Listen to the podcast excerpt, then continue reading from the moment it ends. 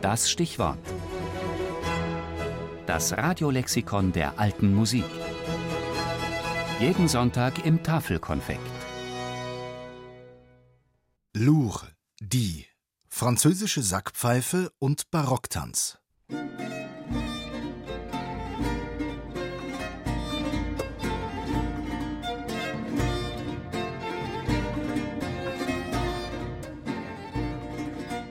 Heute prägt der schottische Dudelsack unser Bild von den Sackpfeifen.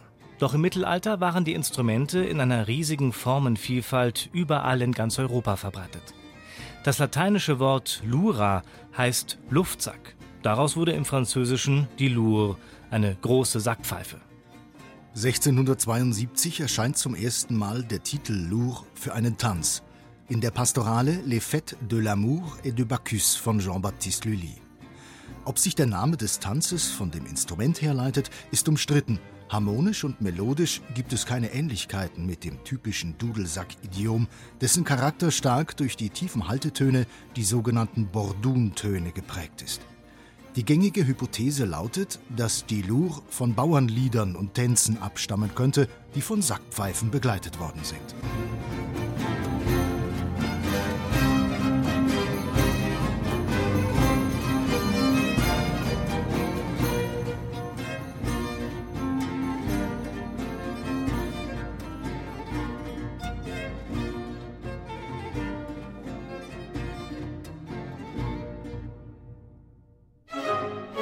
Wie fast alle Volkstänze wurde auch die Lour am französischen Hof langsamer und gravitätischer getanzt und veränderte daher im Laufe der Zeit ihr Tempo und ihren Charakter. Sie behielt dennoch einige Anklänge an den ursprünglichen Volkstanz bei, klar gegliederte Perioden etwa und ein beschwingtes Metrum im Sechsvierteltakt.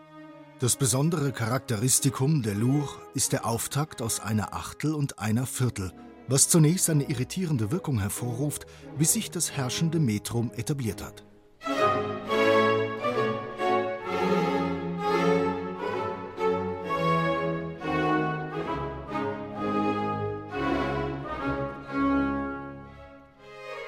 Typisch sind auch die unterschiedlichen Varianten der Rhythmisierung, zum Beispiel der Kontrast von punktiertem Rhythmus und jambischem Dreiermetrum.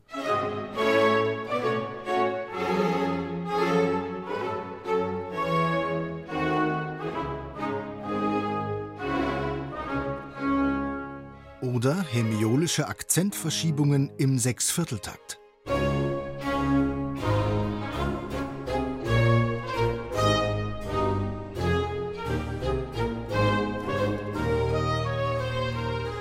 Johann Sebastian Bach verschränkt in seiner Lour aus der Partita für Solovioline Bachwerkeverzeichnis 1006 die charakteristische Rhythmik mit kontrapunktischer Stimmführung.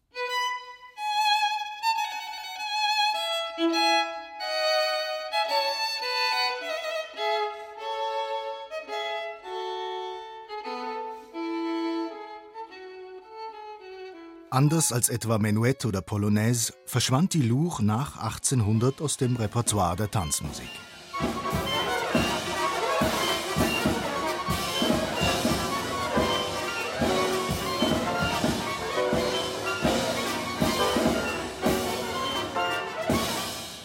Nur in Einzelfällen wurde sie in Romantik oder Moderne noch einmal aufgegriffen, wie hier von Hans Werner Henze.